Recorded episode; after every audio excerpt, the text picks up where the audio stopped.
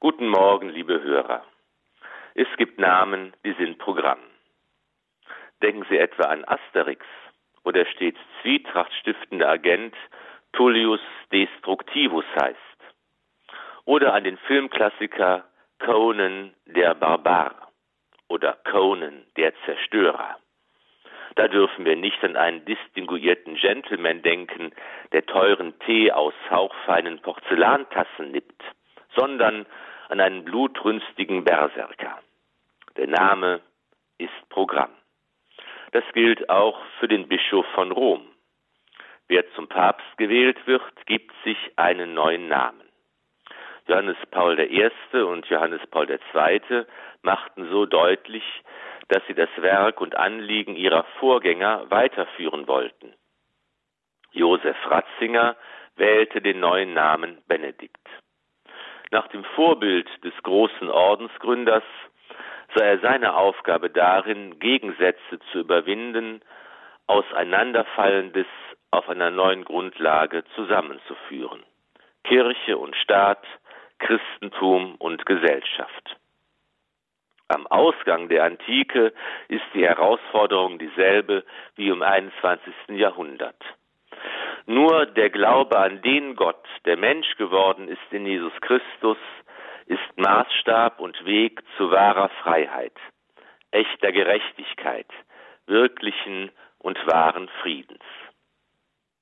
Und Papst Benedikt zeigte, als Priester und Professor, als Bischof und als Papst unermüdlich auf, wie dieser Maßstab des Christentums von der Vernunft her gedacht und erklärt werden kann. Das ist sein Programm, das immer aktuelle Programm der Kirche. Und es ist ein Programm, das auch im Namen Jesus enthalten ist. Papst Benedikt hat dies unermüdlich immer wieder geduldig erklärt. Acht Tage nach der Geburt findet nach jüdischem Gesetz die Beschneidung des Sohnes statt und er bekommt seinen Namen.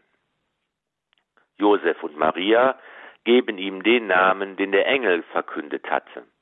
Denn das Kind ist der Sohn des Höchsten, das göttliche Wort, das unser menschliches Fleisch angenommen hat. Der Sohn Gottes muss wie der himmlische Vater heißen. Jesus, Jeshua bedeutet Yahweh rettet. Der heilige, unaussprechliche Name Gottes in einer menschlichen Form, die wir verwenden dürfen und der doch voller Macht und Herrlichkeit ist. Wenn wir den heiligsten Namen Jesus aussprechen, treten wir in die Gegenwart Gottes. Dann ist er uns wirklich gegenwärtig. Als der Engel dem Josef erscheint, um ihm seine Berufung zu offenbaren, der irdisch-menschliche Vater Jesu zu sein, erklärt er ihm das Programm, das mit diesem heiligen Namen verbunden ist. Ihm sollst du den Namen Jesus geben, denn er wird sein Volk von seinen Sünden erlösen. Denn Jesus ist, wie es der Prophet Jesaja verheißen hat, der Immanuel, der Gott mit uns. Das ist das Lebensprogramm dieses Kindes, uns von unseren Sünden zu erlösen.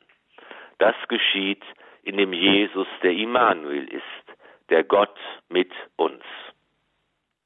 Dieses Mit uns Sein vollzieht sich in drei Stufen. Zunächst ist Gott mit uns als Kind in der Krippe, als der Mensch Jesus von Nazareth, als Gott, der menschlich berührbar und ansprechbar ist, der das göttliche Wort verkündet, Kranke heilt, Wunder tut und für uns am Kreuz stirbt und aufersteht von den Toten. In der zweiten Stufe kehrt Jesus nach seiner Auferstehung von den Toten zum himmlischen Vater zurück und bleibt doch bei uns, bleibt der Gott mit uns in seinem konkreten, menschlich sichtbaren Leib der Kirche. All das, was Mensch geworden ist in Jesus Christus, geht über in seinen neuen Leib. Hier ist er mit uns, sichtbar, hörbar, fühlbar in den Zeichen der Sakramente, in denen er uns Leben und Heil schenkt und von unseren Sünden erlöst. So ist er der Gott mit uns, der uns in Taufe und Firmung verbindet mit seinem Leib, der uns in der Beiche die Vergebung aller Schuld schenkt, der uns in der Messe teilhaben lässt an der Feier seines Opfers, der in der Kommunion selbst zu uns kommt. Jesus, der Immanuel, der Gott mit uns in seiner Kirche. Und jetzt zündet die dritte Stufe. Denn so beschenkt wird Jesus in uns geboren und nimmt Gestalt an.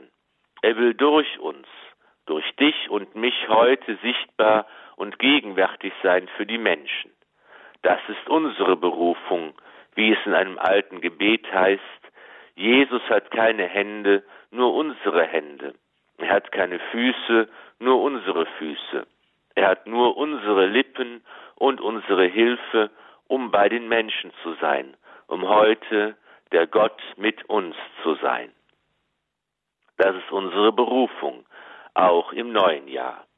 Jesus, den Immanuel, in der konkreten Gestalt seiner Kirche zu begegnen, ihm unser Herz und Leben zu öffnen, damit er in uns geboren werden und Gestalt annehmen kann und damit er durch unsere Hände und Füße, Worte und Taten der Gott mit uns ist.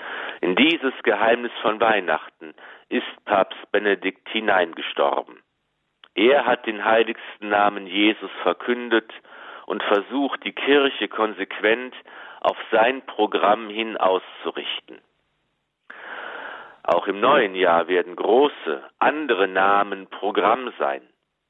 Viele versprechen Gewalt und Zerstörung, Krieg und Mord, Elend und Barbarei, Egoismus und Streit. Verschreiben wir uns einem anderen Programm, einem, das nicht Zerstörung und Gewalt, sondern Erlösung, Heil und Barmherzigkeit will. Verschreiben wir uns dem Namen des Herrn, Jesus Immanuel, Gott mit uns.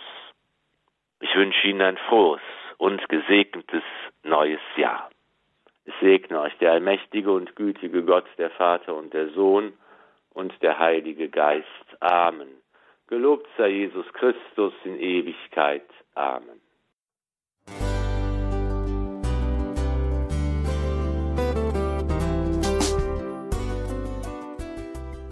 Liebe Zuhörerinnen und Zuhörer, vielen Dank, dass Sie unser CD- und Podcast-Angebot in Anspruch nehmen. Wir freuen uns, dass unsere Sendungen auf diese Weise verbreitet werden.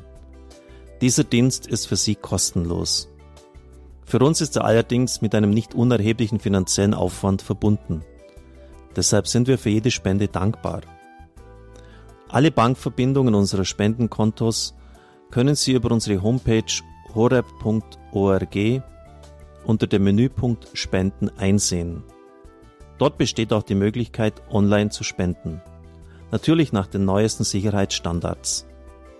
Sie können diese Informationen auch bei unserem Hörerservice unter der Telefonnummer 08328 921 110 erfragen. Ich wiederhole die Rufnummer 08328 921 110. Vergelt's Gott für Ihre Unterstützung. Ihr Pfarrer Kocher.